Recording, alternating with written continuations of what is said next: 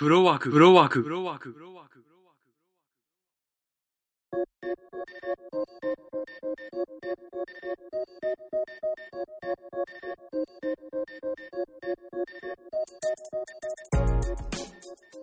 おはこんばんちは、ワイナオです。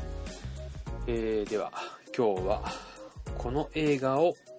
取り上げたいと思います。勝手に震えてろ。芥川賞作、や、ごめんなさい。いきなり。芥川賞作家、綿谷りさんによる同名小説の映画化で、恋愛経験のない主人公の OL が二つの恋に悩み暴走する様を松岡真優の映画初主演で描くコメディ OL の吉川同期の2から突然の告白に人生で初めて告られたとテンションが上がるが、2との関係にいまいち乗り切れず、中学時代から同級生の1への思いも未だに引きずり続けていた。一方的な脳内の片思いとリアルな恋愛の同時進行に恋愛と素人の吉川、私には彼氏が2人いると彼女なりに頭を悩ませていた。そんな中で一目でいいから今の位置にあって前のめりに死んでいこうという奇妙な動機からありえない嘘をついて同窓会を計画。やがて吉川と一の再会の日が訪れるが、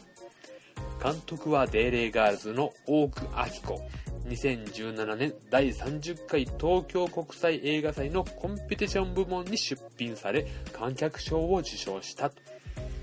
ということで、えー、映画 .com の解説でしたが劇場公開が2017年12月23日。この映画撮ってるのが12月28日木曜日ですね。ということでこの間の土曜日から、えー、始まりまして公開されましてえー、23日24日の映画の、まあ、ランキングで言うと、えーベスト10にも入っていない作品ですけどもいわゆるミニシアター系ミニシアター系。まあ大阪でいうとテアトル梅田とか、えーシネマート心斎橋シネリーブル梅田といった、えー劇場ですね、えーいわゆる東宝だとか松竹だとかっていうところではなくてというところの劇場でやっている作品。小規模のところでやっているんですけど、えーこれ、まあ、前評判が非常に良くてですね、僕がよく聞いてるワウワウプラストという番組ででも、あの、中井圭さんっていう方がパーソナリティをされている時になかなかいいいい作品だということで、確かメリル・ストリープを語る会の時に、えーそういう風な、えー話題になっていたということで、ちょっとね、え気にはなってたんですね。もともと、え松岡真優さんですね、えー興味はあったというか、いい役者さんだなというものを思っていて、僕が初めてしたのは、霧島部活やめるってよの時に、東出くんと付き合ってるっていう女の子の役で、いわゆるスクールカースト、あの、学校内の、クラス内でのランクっていうんですかね。では上位に位置する女の子で、えーその、東出くんを気になってる女の子の前でわざと東出くんとキスをするんですけど、そのキスの仕方がものすごいブチャイクというか、えー、無様なんですよね。な、えースクールカーストの上位である二人同士の、えーキスっていうことで、えーまあ、学校内のヒエラルキーって言えば当たり前のように見えるんですけどもどこかちぐはぐしたというそういうところをも見事に演じたすまあまあまあ女優さんだなと。でさでここ最近はまあ司会だとかあとバラエティにも出てるみたいですね。うん、まあ、役者として乗っていたところでここに来て、えー主演作ということでこの作品を選んだというかね、まあ、ホリプロがホリプロに所属しているんですね確かね。ホリプロがもうあの主催してというか主導して映画を作ってるというところで、えーやっているみたいで。で、まあ、原作の方は僕も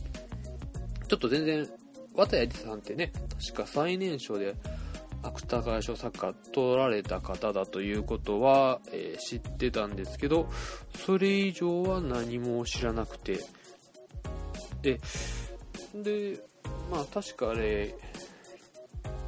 えー、蹴られたい背中だったかな撮ったのは。そういうことであんまり、えー、この作品もこの映画で通じて知ったと。蹴られたい蹴りたい背中ですね。映画化インストールは映画化されていてこれが確か2作目なのかな映画化するのがでしたんでまあちょっと知らないんですけどもどうも評判がいいということでで僕もまあ、えー、12月23日映画の初日に見に行ってきました。でえーと、シネディーブル、ここちょっとシネディーブルの話するんですけども、まあ、スカイタワーのところに、えー、ありまして、梅田のスカイタワーって最近はあのロンドンの雑誌だかなんだかに、あのー、建築物100選みたいなので選ばれたらしくて、海外からのお客さんが増えたと。で僕ら大阪に住んでる人間からすると昔は全然人がいなくて、でも知る人ぞ知るみたいな感じのまあ建物としては高いからああのちょっと高いところ登ろうかみたいな感じになるんですけどもお金取るんかいっていうのがあって、まあ、あんまり流行ってなかったところ今度本当に34年ぐらいじゃないですかね。で前は、えー、シネリーブルメだとガーデンシネマっていうのがそのスカイタワーに入っててでシネリーガーデンシネマがなくなってしまって、えー、角川系だったと思うんですけどもでシネリーブルに統一されて、えー、こうなっているところなんですね。で、ちょっと梅田からも、ちょっと歩かないといけない。まあちょっと言っても10分ぐらい歩く感じのところにあって、でですね、えー、わざわざ見に行って、100席ぐらいの席の、僕ね、シネリーブル好きなところは、一番前のど真ん中座ると、独り占め。目線がちょうど、目線にちょうどスクリーンがあるんです。ですんで、一番前の一番ど真ん中に座ると何も邪魔されずに一番でかいスクリーンで見れるっていうので僕シネディーブルがそういう意味で好きなんですね。これが同じようにテアトルだと一番前だとちょっと見上げるっていうところなんですけどシネディーブルだと見上げなくて一番前でしかも、えー、広めのスクリーンで見れるっていう。これがねおすすめポイントですね。おっとなった、うん、呼ばれてるな続きますよ。えー、ということで、まあ、その前評判ということで、えー、12月23日、本当ね、このクリスマス直前の今年も終わろうかという時期になかなか押し押しの 映画をやるってことはないと思うんですけども、この時期しかなかったのかなっていう、まあ、その前の週にスター・ウォーズが公開されてね、えー、あとは、えー、妖怪ウォッチかな、有名どころで言うと。もちろんランキングに入らなかったということでね、えー、いうぐらいの注目度の非常に低い作品低いとまではねまあまあそこまで注目されてないかなっていう作品であったんですね。でまあまあまあ見に行って見終わりましたけどもまあまあこのポッドキャストをやるぐらいですからもうズキュンと呼ばれました。ちょうどね、えー、っと、年末にかかって、毎年のこの映画のランキングを考えようかなって思って、考えてたね。考えたというかね、まあ、そのスター・ウォーズを見て、スター・ウォーズを何にするかっていうところがまずちょっと考えてしまうんですよね。スター・ウォーズのある年っていうと。そう考えると、えー、それを考えながら、まあ、この映画いいよって言われて見に行ったんで、まあ、見た瞬間にグラッと動きましたね、このランキングが。うん楽しいというかねそういう意味でもいいんですけどまずねそうですね。もう、まあ、漠然と言うともう途中まで楽しかったのにあるところでグサッうわえぐいっていうシーンがあってそっからもうちょっと視点を変えながらああ頑張れ頑張れってな気持ちになってまあまあ、あの、最後良かったな、みたいな感じの終わり方っていうのがあったんですけどね。えー、まあ結構ね客席の方の反応すごくよくってお客さんで言うと女の子が多かった気がするんですよ多分松岡茉優ちゃんの女の子ってねあファンって女の人が多いんじゃないかなっていうねあの女の人2人組が多かった。意外とカップル少なかったんじゃないですか。な2月12月23日にしては。でお客さんも結構入ってて初日土曜日にこんだけ入ってるっていうのはやっぱりそれだけ注目されてたのかなっていうことで。でねあの笑うシーンもねあって泣くシーンもあってそういう意味であのいいお客さんというかね、まあ、映画の内容がとても良かったんですけども全体的に言えることですね。一番やっぱりこの映画の魅力っていうとこでいくと松岡真優っていうこの女優さん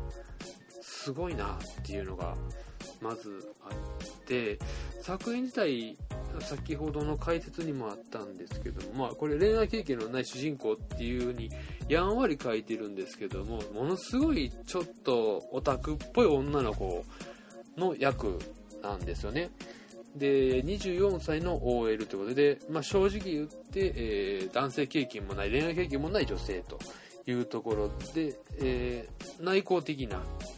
えー、一応会社勤めはしているっていう女の子で、で、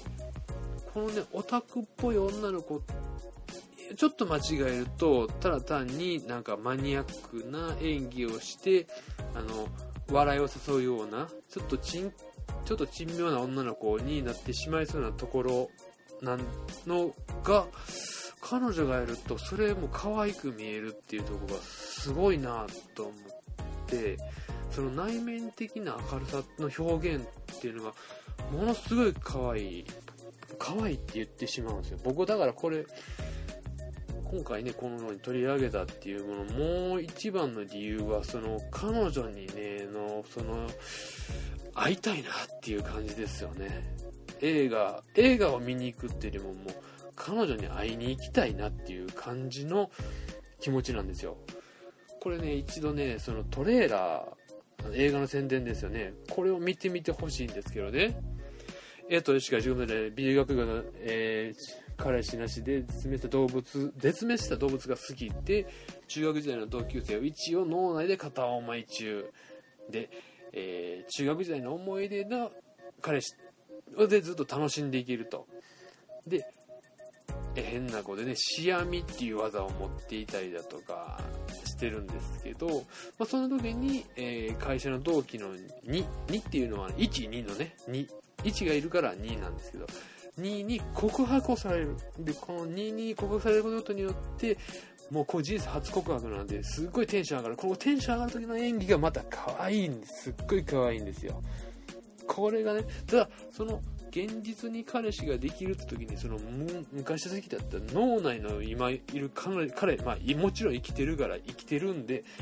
その彼のことの方が好き。現実的には2と付き合えるけど彼氏のあの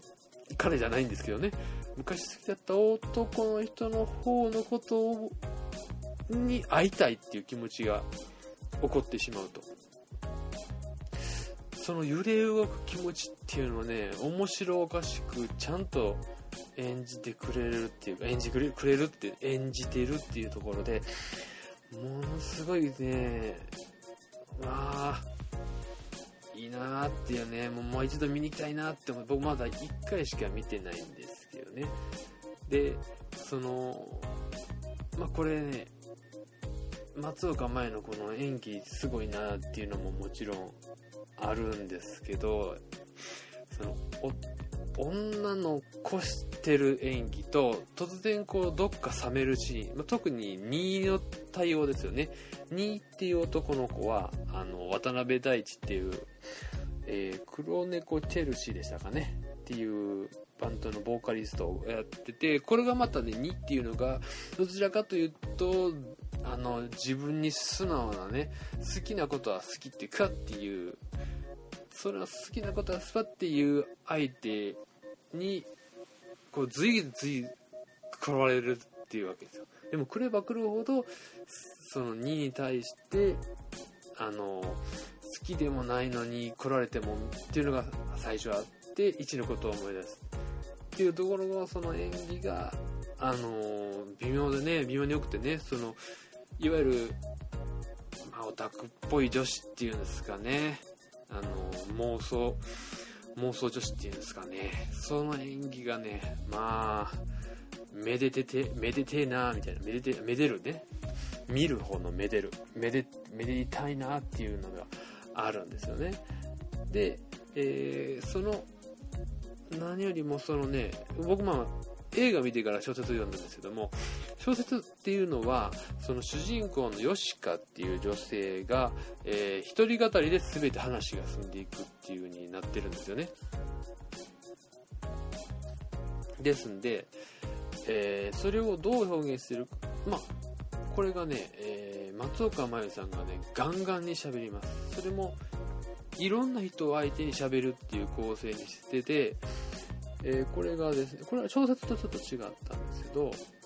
フルえー、釣りおじさん、釣りをしているおじさんと、えー、自分のその身内心情で自分の心の中の話をバーってしたりだとかあと喫茶店にいる可愛い女の金髪少女。この女の子と話したりとかあとまあオカリナ吹いてる欲望の住人だとかあとは駅員さんですね。この駅員さんと自分のそのこのえー、自分のその恋心などを話していく。その2の思い1の思い2の思いを話していく。っていうその独白の部分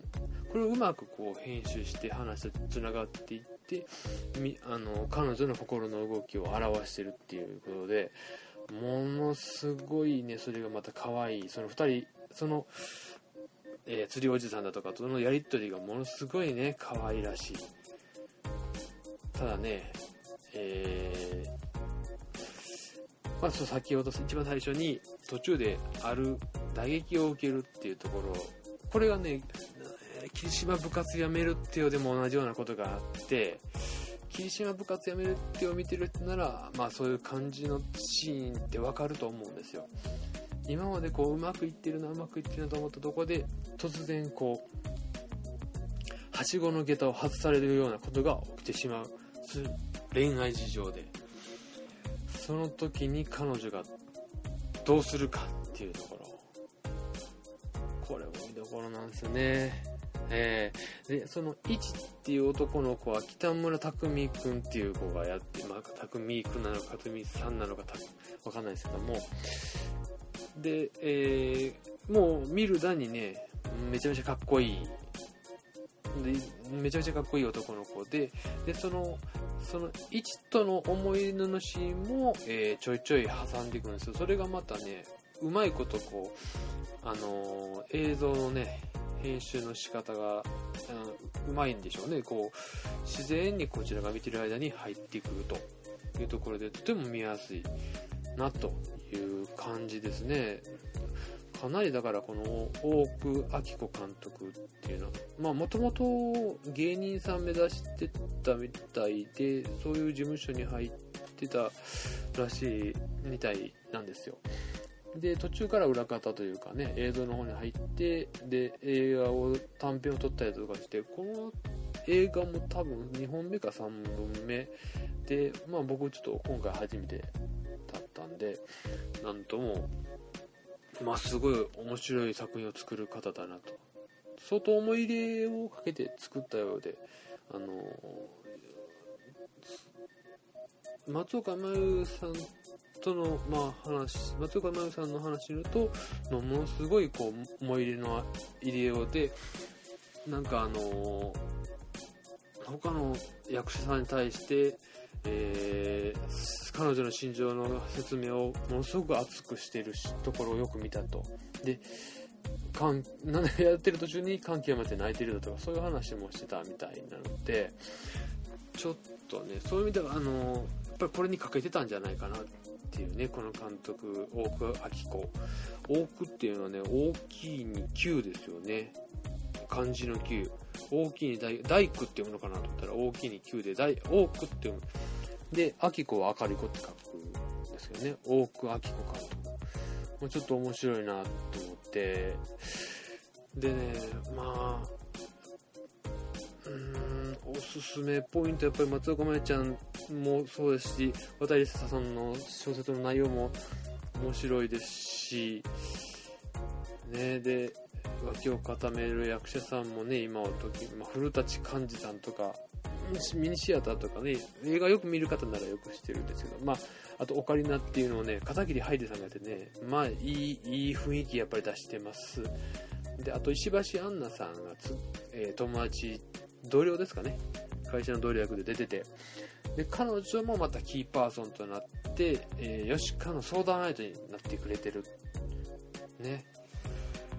まあちょっとね今回もうこの映画見てから僕も様子がおかしい。また見に行きたいと思ってるんで、まあ、ちょっと29日にね、うん、来てやろうかと今2回目見てやろうかと思うんですけども、まあ、これ見ずに今年2017年終われなかったなと見てよかったなとつくづく思います。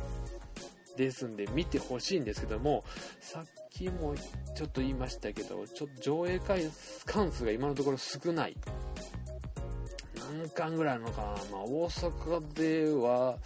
今のところに、えー、ナンバーパークスとシネ・リーブル梅田。兵庫だとシネ・リーブル神戸豊岡劇場とかね。豊岡は3月になってますしね。京都では T ジョイ京都なってますし東京の方はまだやってると言ってもそうですねユナイテッドシネマ豊洲だとかイオンシネマシアタス調布ムービックス昭島ですか？うーんあんまりあシンデブル池袋ですね。T ジョイ西武大泉。この辺ででちょいちょい増えていってはいるみたいなんで、きでぜひね、あのー、映画の宣伝見て気になったなという方はぜひ見てほしいなと思いますね。うーん。まあね、霧島部活やめるっていう音が好きな方は絶対見てほしいですね。でもちょっとしたらそのオタクっぽいところ、まあ、ちょっとね、暴走してるところがある。特にね、あの、好きでもない相手に対しては厳しい、2に対しては厳しい態度を取ったりするので、そういうところは、あの、なんか身勝手な子だな、身勝手な女の子だなっていうことで嫌われる部分かもしれないですけど、僕はどちらかというとね、彼女にシンクロしたというか、彼女の分かるな彼女のこと俺ここれ自分のことと感じがしてすっごい身に染みたんですよね。なんかねまあもう全然年齢違いますけどね。わ、うん、かる。わかるなっていうのがあります。で結構そのあのー、なんかちょっとね感極まっちゃうんですけどもあのーいい映画だなって思って。言葉出てこなくなっちゃったね。でこれも映画 .com での評価もものすごい高いんですよ。4.1なんですけど4.1っていうと、まあ、僕が知ってる限りあのー、この世界の片隅ですね。僕が、あのー、激推ししてた4.2か3かな。でえー、君の名は4とかぐらいで、シン・ゴジラも4ぐらい。とにかくその辺の去年大当たりしてた映画と同等のの評価。あお危ない。危ない危ない。とにかく3、4点台っていう映画は、もうハマれる人が多いっていうことで、まあ、めちゃくちゃ面白い映画であることは、まあ、あとはまハマるかハマらないかもちろんあるんですけどもその辺を考えると、まあ、見てほしいなと見れる環境における人はということで、えー、今回は「勝手に震えてろ」